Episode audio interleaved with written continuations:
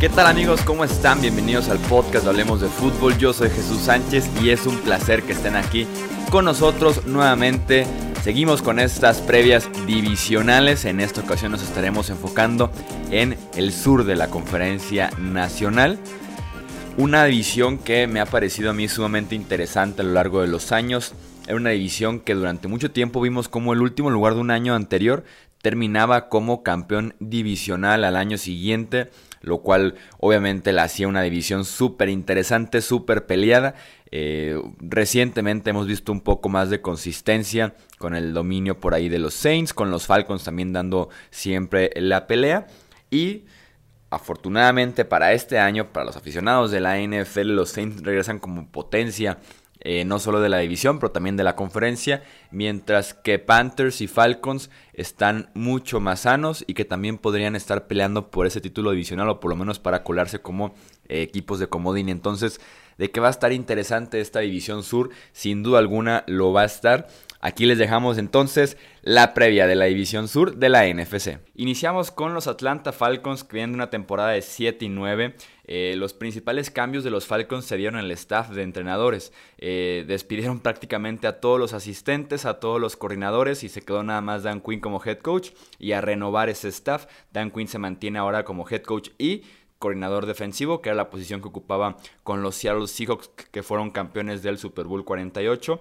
Eh, Llega Dirk Coeter, que era también coordinador ofensivo de estos mismos Falcons antes de que diera el salto a ser head coach de Tampa Bay. En el offseason enfocaron muchísimos, pero muchísimos de su capital de draft y de agencia libre en la línea ofensiva.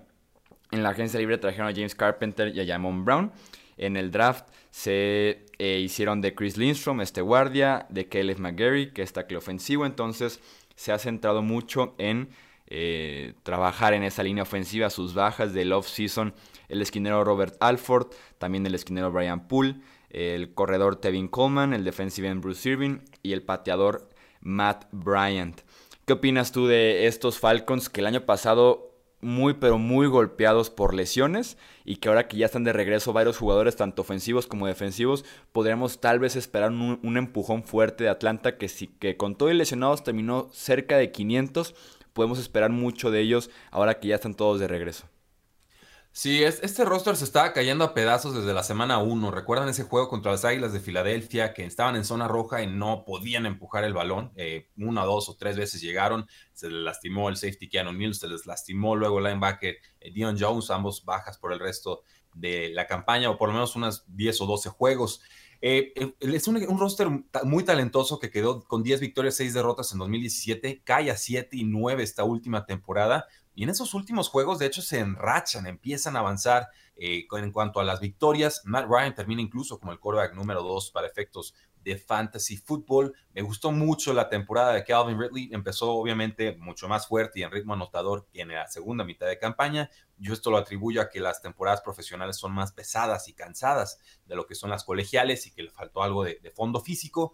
Estoy seguro que lo va a corregir en esta temporada 2. Julio Jones tardó en anotar, pero cuando lo hizo, vaya forma de cerrar el año. 113 recepciones, 1677 yardas y 8 touchdowns. Espero otra temporada similar o incluso mejor en el apartado de touchdowns. Mohamed Sanu, un excelente receptor número 2, número 3. Creo que ahora se va a establecer como número 3. Le creo eh, todo, todo lo que me quiere decir Calvin Ridley. Creo que va a ser jugador revelación esta temporada. Creo que está listo para el estrellato. Y eh, con alas cerradas, Austin Hooper él es el que poquito a poco cada temporada va mejorando, eh, pues un, poco, en realidad no, no, nos enteramos, pero sí han ido mejorando sus estadísticas, 72 recepciones, 660 yardas, 4 touchdowns, ha tenido un buen training camp. Creo que si avanza en este sentido, podría ya consolidarse como una ala cerrada top 2 en el, en el fantasy fútbol. Eh, me gusta que se enfocaran en la, en la línea ofensiva porque entienden que ahí es donde viven o mueren los Falcons. En defensiva son rápidos, eh, tacleadores, oportunos, no van a detener a los equipos en cuanto a yardas, pero quizás sí en cuanto a entregas de balón y quizás sí en cuanto a sacks, que por eso es tan importante que lograran eh, mantener a Grady Jarrett y que lo eh, renovaran a este poderosísimo pues, liniero defensivo. En líneas generales, es un roster que me gusta mucho, es un roster que tiene más invertido a la ofensiva que la defensiva y creo que este tiene que ser su año, porque han invertido mucho, porque hay todavía jugadores que están a descuento, pero que la siguiente temporada sí o sí van a tener que ser renovados o dejados en libertad por el equipo. Sí, así es, totalmente de acuerdo con la parte de Calvin Ridley. Sí, está, si la temporada pasada ya fue muy explosivo, era el rey de las jugadas grandes en Atlanta. Esa temporada sí o sí se debe afianzar con ese rol de número 2, tanto por talento, que sí supera a Mohamed Sanu, como por temas contractuales, porque será mucho más sencillo que Ridley se establezca como número 2 y cortar a Sanu al final de la próxima temporada. Sigue habiendo dudas en la línea ofensiva con todo y esta fuerte inversión. James Carpenter, que llegó en la agencia libre para competir con Jamon Brown en, ese puesto de guardia izquierdo, ninguno de los dos son garantía, específicamente Jamon Brown. Entonces veremos qué, sucede. Kelly McGarry, que era el tackle ofensivo de primera ronda llamado a ser tackle derecho, fuera todo training camp por una, eh, un detalle de salud. Entonces sigue habiendo por ahí unas dudas. El costado defensivo sin duda alguna es el más beneficiado de el regreso de las lesiones. Dion Jones fue este jugadorazo que se lesionó, volvió al final de la temporada, pero ya era demasiado tarde para los Falcons. De él esperaría que se siga consolidando como uno de los mejores linebackers centrales de toda la NFL.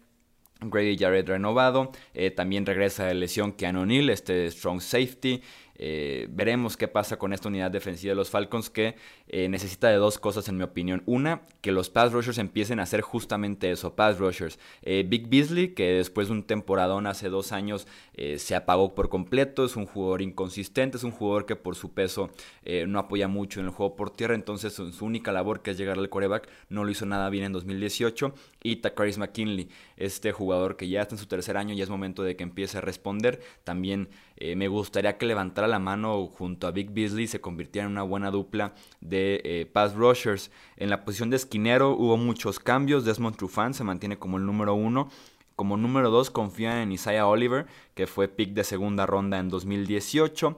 En, en Damonte Cassie, que fue que ya es tercera, su, tercera temporada en la NFL. para cubrir estos lugares que dejan libres Robert Alford y Brian Poole. Eh, estos Falcons con todo y cambio de, staff de entrenadores, yo los sigo viendo fuera de la postemporada. Eh, porque el sur me parece sumamente cerrado y en general me parece cerrada la NFC, pero sí los veo por lo menos ya arriba de 500, eh, siendo su techo un 16 y tal vez aspirando como una aspiración un poco más real a un 9-7.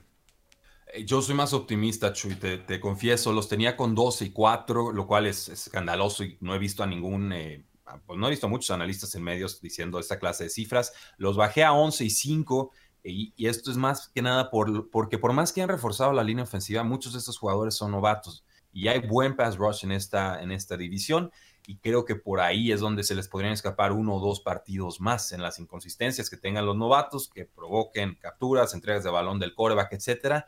Creo que puede haber un proceso de adaptación en ese sentido, pero a mí el roster de los Falcons me gusta, es un, es un equipo que sabe pelear, es un equipo complicado y, creo que yo los voy a tener con un 11 y 5. Si me falla la predicción, insisto, o lesiones brutales por todos lados nuevamente, pero sobre todo creo que sería porque la línea ofensiva no alcanzó a amalgamar y entonces estamos en el guion de juego del año pasado, que era tiroteos y, y tienes que ganar en la última jugada. Sí, así es, ese podría ser el talón de Aquiles de estos Falcons. Pasamos con los Panthers, otro equipo que terminó 7-9, que venían de iniciar la temporada 6 y 2, después Cam Newton seleccionó el hombro de lanzar y terminan la temporada con récord de 1 y 7 en sus últimos 8 partidos. Eh, agregan a Matt Paradis, este centro, al receptor Chris Hogan, al defensive end Bruce Irving, sus bajas el linebacker Thomas Davis, el receptor Devin Fonches, dos lineros ofensivos, Matt Khalil y Ryan Khalil, y el defensive end Julius Peppers, que ya eh, se retira en el draft, llega también el pass rusher Brian Burns. Aquí la temporada de los Panthers se trata de el estado de salud y el estado físico de Cam Newton. Como les decía, la temporada pasada estaban 6 y 2, eran eh, líderes de esa división, líderes en la conferencia nacional junto a los Rams, pero se lesiona Cam Newton eh, ocurre este desastroso Thursday Night Football contra los Steelers y eh, se cae por completo este equipo de los Panthers. Fueron sumamente cuidadosos con la rehabilitación de Cam Newton, eh, fueron precavidos, se fueron por esa ruta para no desgastarlo de más en su rehabilitación. En pretemporada y en training camp había reportes de que había recuperado su fuerza de brazo, la cual es clave en el juego que tiene Cam Newton por su estilo de juego, porque tal es por ofensiva con North Turner han evolucionado un poco. Y justamente eh, si tenemos a un Cam Newton cerca del 100%, yo sigo viendo a estos Panthers como un equipo que puede apostar por la postemporada. Eh, me encantó la renovación, que creo que ya es renovación completa del arsenal alrededor de Cam Newton.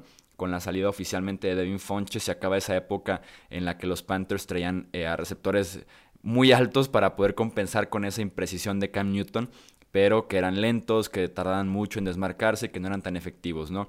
Ahora ya tienen a receptores que son de rutas más cortas, muchos más ágiles, que consiguen yardas después de la recepción. DJ Moore, Curtis Samuel, que creo que van a tener dos muy buenas temporadas estos dos jugadores. Eh, y ni se diga lo que te puede dar Christian McCaffrey en el juego por tierra. Le den el 100% o el 99% de los snaps, es sumamente efectivo puede correr muy bien, nos demostró eso la temporada pasada, nos cayó a muchos eh, corriendo también entre los tackles, haciéndolo durante toda la temporada y también eh, lo que te ofrece en el apartado del juego aéreo recibiendo pases es increíble lo de Christian McCaffrey. Sí, e, este, yo creo que Ron Rivera, el head coach, está en la silla, en la cuerda floja o en la silla caliente, Chuy, no sé si compartas esta impresión. Yo cuando veo que un head coach le quita la toma de decisiones al coordinador ofensivo o defensivo, eh, para empezar a él mandar las jugadas durante partidos, que fue lo que sucedió con el corredor defensivo de Washington en la semana 13, eso a mí me habla de una cierta desesperación o frustración del entrenador. Y lo peor para mí es que no hubo una mejora notable en ese apartado eh, defensivo. Y voy a empezar por ahí antes de, meterme con la ofensiva que a mí también me, me encanta. Fue una regresión muy notable, Chuy. Pasaron de número 2 a número 16 en defensa de primeras y segundas oportunidades. Pasaron de número 7 al 22 en eficiencia defensiva. Pasaron, eh, bueno, fueron el pass rush número 20. Fueron el, número 31 en cuanto a golpes de mariscal de campo. O sea, no estaban parando primera oportunidad, no estaban parando segunda, no le estaban llegando a los quarterbacks y no, ni siquiera se le estaban presionando, o sea, no se le estaban acercando le sumas el brazo, el hombro lastimado de Cam Newton y por supuesto se les descompuso muy feo la temporada. Mi pregunta, bueno, ¿qué tanto es, van a hacerse pesar los refuerzos que llegaron en esta ocasión a las Panteras de, Carolina? Eh, en el lado ofensivo del balón, Cam Newton está sano, la línea ofensiva me genera dudas, ya el experimento esto de los hermanos Khalil como que ya no, ya no gustó en demasía a, la franquicia, pero eh, si Cam Newton está sano, si puede escapar del bolsillo, si puede sacar el balón rápido, que es el enfoque de esta o nueva ofensiva que están tratando de implementar el año pasado con el coordinador ofensivo North Turner y que funcionó bastante bien. Si Christian McCaffrey se mantiene sano, si DJ Moore da ese paso adelante, a mí me gustaría ver a DJ Moore más como amenaza profunda, jugando un poquito más pegado a la banda, pero incluso si no se desarrolla en esa faceta de juego, puede ser perfectamente un, tipo de jugador estilo Golden Tate. Eh, Curtis Samuel ha tenido un training camp fantástico, parece que Greg Olsen va a jugar una temporada más mientras esté sano, le, tiene confianza Cam Newton. A mí me gustan bastante Ian Thomas, que es el, el número 2. Entonces, al, ataque tienen para competir con cualquier equipo en la NFL y sobre todo en esta muy pesada NFC Sur. Pero eh, yo siempre digo, es un equipo complicado. Normalmente es al que yo le erro más en cuanto a las predicciones. Me dicen que cabalísticamente un año bueno, un año malo, un año bueno, un año malo y que ahora les tocaría el año bueno yo, yo sinceramente no, no soy tanto de, cábalas, pero sí me gusta la llegada de Matt Parody, sí me gusta la llegada del nose tackle eh, Gerald McCoy. Simplemente en defensa creo que va a faltar un poco de pass rush y sobre todo eh, creo que se le puede exponer en, cuanto al cornerback número 2. Tenemos a Bradbury, que es el cornerback número 1, eh, diría promedio para arriba. Ha tenido temporadas algunas más fuertes que otras, pero digo, tú recordarás, fue seleccionado con, con, con un cornerback que está rebotando por, por toda la NFL, entonces eh, creo que la secundaria va a ser vulnerable. Sí, en el costado defensivo, eh, la llegada de Gerald McCoy ayudará mucho justamente a esa secundaria que podría ser vulnerable, llegando por el centro junto a un Kawan Short. Eh, Mario Addison, que sigue siendo promedio, es un titular bueno, pero nada muy destacado. Brian Burns, que ha lucido en, en pretemporada. ¿eh? Me encanta. Sí, se ha visto bien Brian Burns.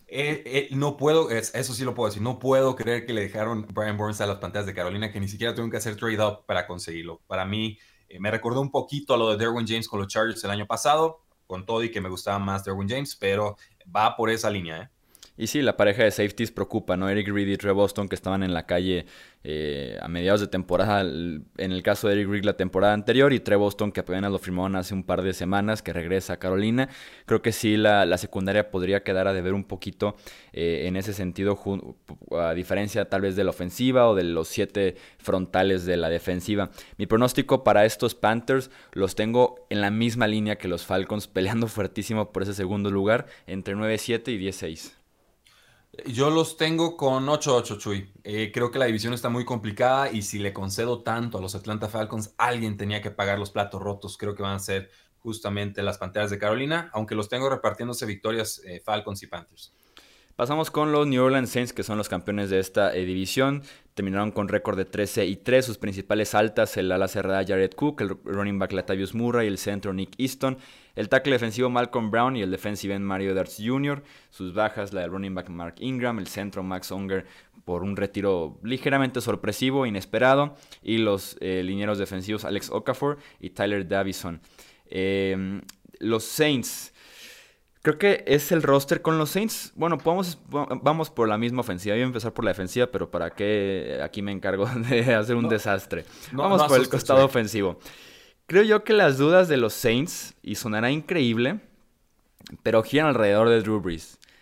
Lo hacen de esta manera porque durante las primeras 12 semanas de la temporada anterior Drew Brees era un candidato al MVP junto a Patrick Mahomes y tal vez por semanas estaba por arriba del quarterback de los Chiefs. Llega diciembre eh, y se cae, no por completo, pero sí se cae bastante fuerte eh, Drew Brees. Ya no estaba haciendo pases que sí estaba haciendo al inicio de la temporada, se está quedando corto en sus rutas largas, eh, ya no está llegando tan fácilmente al lateral y en diciembre es esta defensiva la que más bien se encarga de dar el último empujón a los Saints, de meterlos a la postemporada y también en playoffs la defensiva es al final de cuentas la que cierra por ahí el partido contra eh, Filadelfia y la que los mantiene de alguna manera peleando a partir del segundo cuarto hasta el tiempo extra contra los Rams. Entonces, ¿qué pasará con Drew Brees? ¿Qué versión veremos de Drew Brees? Sabemos que la posición de quarterback no avisa cuando vas ya de bajada. Simplemente de un año a otro te caíste y fuerte. Lo hemos visto con Brett Favre, lo hemos visto con Peyton Manning también recientemente. Entonces, no avisa mucho, no nos dice cuándo podría venir esa debacle. Me quiero creer que fue un desgaste físico general, un desgaste que genera la temporada y que es por eso que Drew Brees cayó para el mes de diciembre. Y sigo confiando en esta ofensiva de Nueva Orleans, con Alvin Kamara siendo, creo yo, eh, amo y señor de los toques de ese backfield, justamente para poderle quitar cierto peso de la ofensiva a Drew Brees y que llegue un poquito más fresco para diciembre y para enero. Latavius Murray es solamente un estorbo en ese backfield, no me, no me encanta la idea de quitarle a Carreos a Alvin Camara para dárselos a Latavius Mure. Creo que debieron haber hecho un esfuerzo para traer de regreso a Mark Ingram o por lo menos buscar eh, un corredor en rondas altas, medias del draft que complementa a Camara en lugar de darle dinero y darle a Carreos a Latavius Murray y eh, finalmente regresa a la posición de la cerrada en Nueva Orleans con Jared Cook, que luce bastante bien en pretemporada. En Training Camp ha tenido también muy buenos reportes y podríamos ver de regreso como posición dominante en el ataque de Nueva Orleans a la cerrada. Chuy, si te dijera, y, esta es la razón por la que creo que van a estar contentos los, los fans que estamos haciendo esta, este podcast en conjunto. Eh, si te dijera que Drew Brees se lastimó por ahí de Día de Acción de Gracias y nadie lo reportó, ¿me creerías? Te escucho, te escucho, para creerte. Según Warren Sharp, eh, se llevó un trancazazazazazo en el primer cuarto del día de acción de gracias, lo cual sucedió después de que lanzó con demasiada fuerza un pase en tercer down que fue interceptado. El defensive back ya había hecho suelo, pero no lo habían marcado los referees, así que eh, para detener el touchdown, Drew Brees se lanzó como bulto y pues cuando cayó, ahí fue donde se lastimó el hombro y por ahí la jugada murió como a la yarda 5 antes de la zona de anotación. Eh, terminó ese juego, no apareció en el, reporte de lesionados. Warren Sharp obviamente se guardó esta información, es una ventaja apostadora, la utilizó y ahí es donde creo que empezamos a ver el colapso ofensivo de los Santos de Nueva Orleans, eh, especialmente lo que mencionabas, Chuy, que es en los pases profundos que ya no estaba completando. Todo lo que era de 20 más yardas llegaba tarde o simplemente no llegaba. Eh, el balón. Y, me, empata lo que dice Warren Sharp con esto que estás comentando. Creo que muchos lo están atribuyendo a la edad. Yo también lo hice en su momento hasta que, leí este, esta teoría suya que terminó funcionándole en cuanto a apuestas. No he checado la cinta de juego, le voy a creer, no tendría por qué dudar de Warren Sharp, que es muy profesional. Entonces, eh, yo creo que fue más una lesión que no reportaron para no dar una ventaja competitiva a los rivales, lo cual está mal porque todas las lesiones tendrían que reportarse, pero eh, creo que va por ahí. Y entonces llega el juego de los vaqueros de Dallas y demás, y y pues se nos desmadró un poquito el asunto. Pero por eso yo creo que Drew Brees sí va a tener un buen 2019, que recordemos, Drew Brees era el, segundo favorito para ganar el MVP detrás de Patrick Mahomes. Quizás Aaron Donald se colaría por ahí como jugador no, de no coreback, pero creo que esta ofensiva va a funcionar muy bien. Jericho creo que les, ah, ya está más consolidado, ya no es este jugador errático de otras temporadas que te da un juego bueno y cuatro malos. Va a haber menos volumen de pase para Jericho, que era la única amenaza aérea de importancia con los Raiders después de que fue cambiado a Mari Cooper, pero creo que lo puede compensar con eficiencia para los que están pensando en fantasy football. Michael Thomas tuvo una gran renovación en cuanto al salario y la, extensión de contrato. Ya, ya lo conocen, es como Keenan Allen con chochos. El, buen Michael Thomas es un jugador sumamente confiable, lo atrapa todo. Me preocupa la posición de receptor número 2. Está Ted de 34 años, se la pasó lastimado toda la temporada pasada, pero aún así fue el que más targets tuvo entre ese segundo elenco de receptores. Jerquan Smith me intriga, es muy raro ver a un novato que tenga dos juegos con más de 100 yardas en su primera temporada con Drew Brees. Eh, los targets fueron muy inconsistentes, pero creo que el talento ahí eh, está. Con la línea ofensiva, lo sabemos siempre, han sido las mejores líneas ofensivas en la NFL bajo Drew Brees, por lo mismo de su estatura y tamaño, pues hay que estarlo procurando un poquito más. Y me gusta que hicieran doble movimiento en, agencia libre y en draft para mejorarles la posición de centro. Si quieres hacer la entrada con, con los temas defensivos, Chuy, adelante, pero yo creo que esta ofensiva eh, ni siquiera tuve que mencionar a Alvin Camara porque ya todos lo conocen, es, espectacular y lo va a seguir siendo. A mí me gusta la T.S. Murray un poquito más, sobre todo en zona roja. Creo que ahí sí ha demostrado ser sumamente eh, competente y confiable, no se lastima tanto, entonces eh, puede suplir el rol de Mark Ingram a, cabalidad. Sí, exactamente por lo mismo yo, que es espectacular. Por ejemplo, no menciona a Michael Thomas, ¿no? Que cumple de una manera impresionante y, llevo rato diciendo que va a ser el siguiente gran receptor de la NFL y ahora sí ya se está convirtiendo justamente en eso. El costado defensivo me parece el mejor roster defensivo que ha tenido Sean Payton eh, siendo head coach de Nueva Orleans.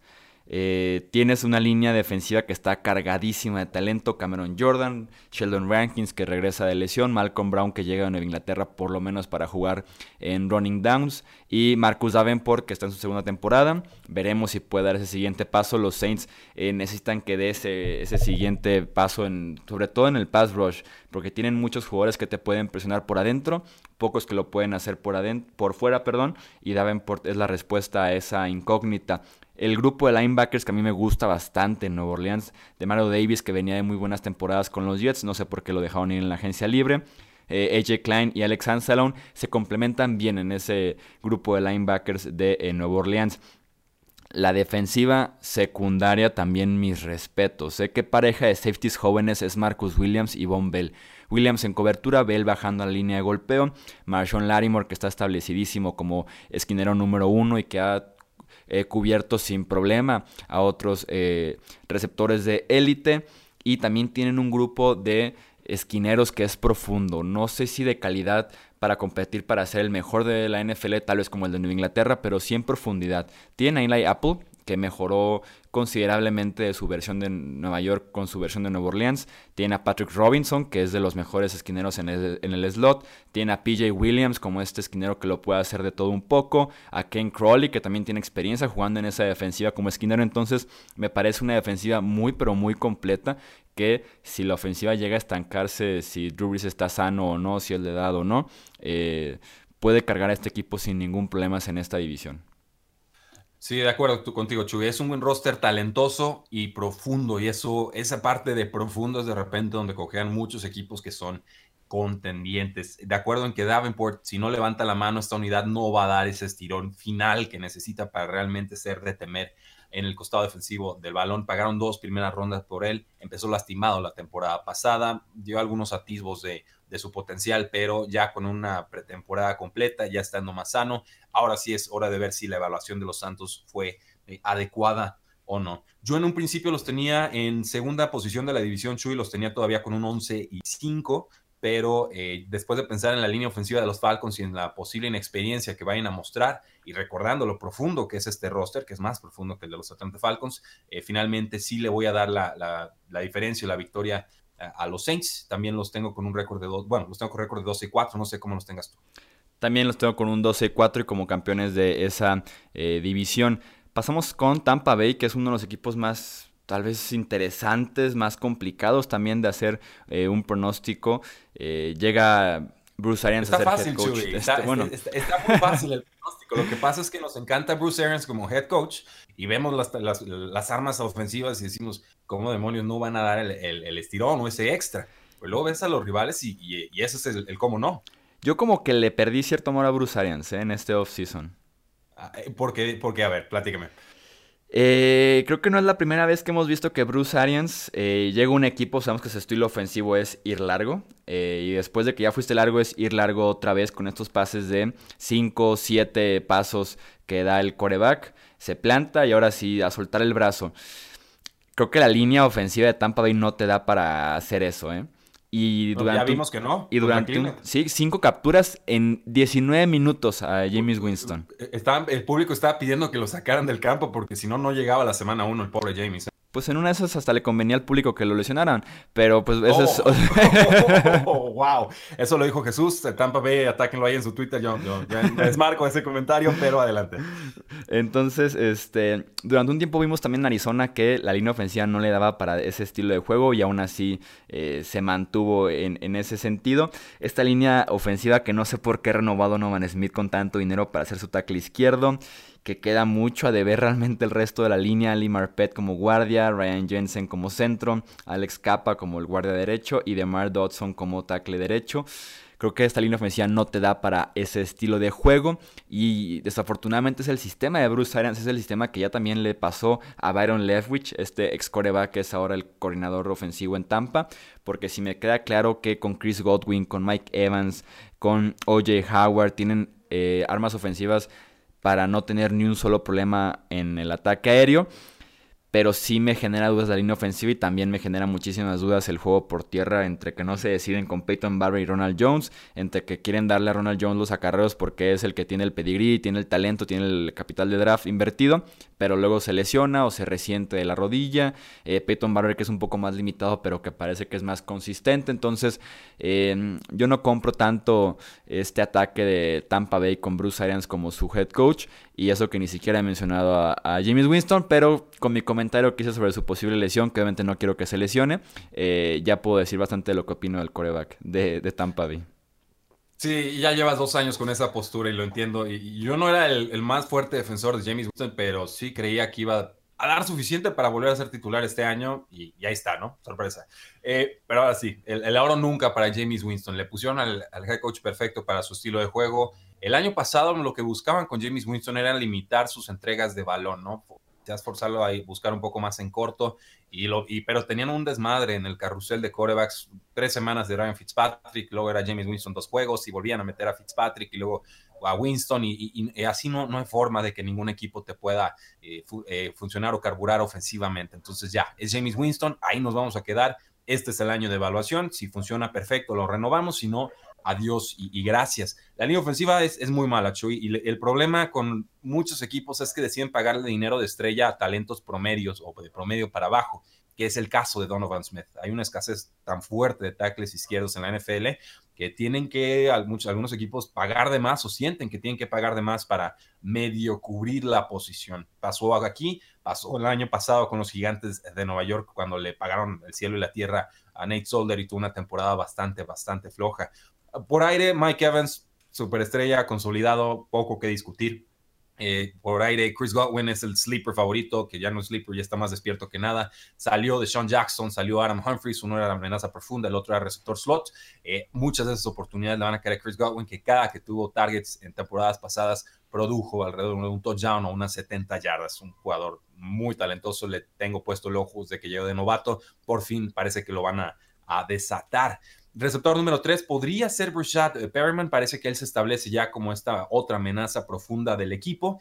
Pero hay un otro nombre por ahí que no está haciendo mucho ruido en este training camp. Justin Watson condiciones atléticas formidables, lo tomaron el año pasado, lo tengo ahí guardadito en alguna de mis ligas de dinastía, quiero ver si le dan una oportunidad. La dupla de alas cerradas es fantástica con OJ Howard, fantástico, excelente bloqueador, de lo mejor que hemos visto saliendo de eh, colegial y aparte muy eficiente con sus recepciones, pero las ofensivas de Bruce Arians rara vez le han dado volumen de, pase a, los, a las alas cerradas. Yo creo que esto es porque nunca ha tenido una buena ala cerrada como lo es OJ Howard, pero obviamente el historial sí nos hace un, foco amarillo, una advertencia ahí. Cameron Braid también buen jugador, más receptor que bloqueador, pero ya muy desfasado en realidad por el ascenso de OJ Howard. Eso a grandes rasgos es lo que podría comentar de la ofensiva. En el juego terrestre está Peyton Barber, cumplidor, eh, balanceado, no le falta mucho en cuanto a condición atlética y techo de producción. Eh, Ronald Jones, para mí, la mejor oportunidad que tienen los, los, los Tampa Bay Buccaneers este año de tener un corredor explosivo que sí genera arriba de promedio. Ha tenido un training camp de altibajos y parece que por ahí Dare Ogumbo Wale, espero haberlo pronunciado bien, sería el receptor desde el backfield, el running back número 3. Entonces, aquí sí tenemos que estar monitoreando que no llegue algún corredor en agencia libre con esta época de recortes que estamos teniendo en la NFL, porque está muy mezclado, muy gris y parece que se van a, vampiriar eh, producción entre los tres corredores. Pasamos al costado defensivo donde la gran inversión es Devin White, que llegó como linebacker central en el top 5 del draft. Eh, cambiaron a Gerald McCoy por con Su en un par de días simplemente. Del mismo draft los dos, ¿eh? Sí, fueron dos y tres. Primero Endamu Su y en tercer lugar fue eh, Gerald McCoy. A mí este costado defensivo tampoco en Tampa Bay yo no le encuentro las estrellas por ningún lugar fuera de Devin White que tiene el potencial de ser una estrella. Fuera de eso, Namu ya fue estrella, eh, William Goldstone que es defensive en titular, Carl Nassif que fue un desecho de los Cleveland Browns la temporada anterior, Dion Buchanan como linebacker que nunca como que funcionó este experimento en Arizona y simplemente lo dejaron ir.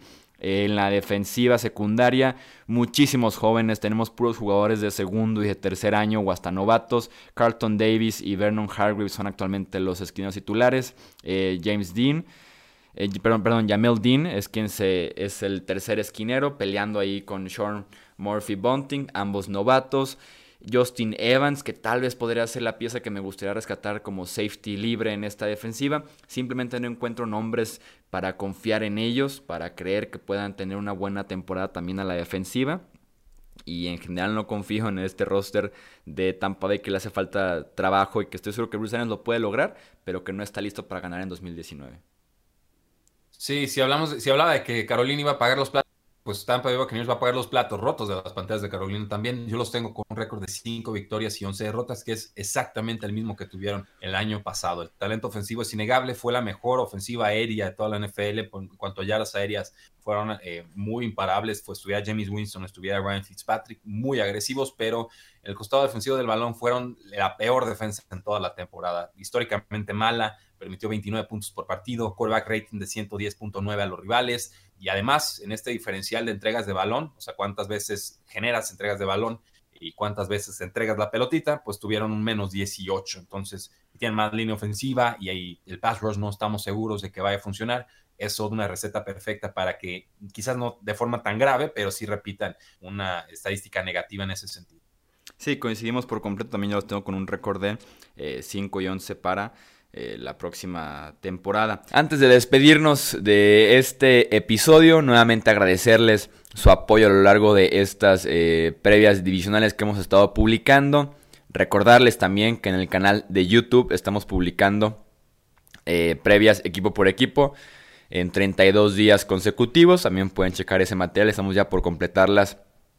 Porque ahora sí que estamos a horas de que inicie la temporada de NFL. Recordarles también eh, nuestras formas de contacto, Twitter, Facebook e Instagram, nuestra página de internet hablemosdefutbol.com, así como el link que tenemos en Patreon, que es patreon.com diagonal hablemos de fútbol, donde eh, pueden apoyarnos de una forma más directa y donde también eh, se pueden unir a un grupo que tenemos de WhatsApp en el que publicamos noticias, memes, se arman ahí las risas, análisis y demás todo de lo que pasa en la NFL día con día. Yo soy Jesús Sánchez, estos Hablemos de Fútbol y nos vemos en el próximo episodio. Hasta luego.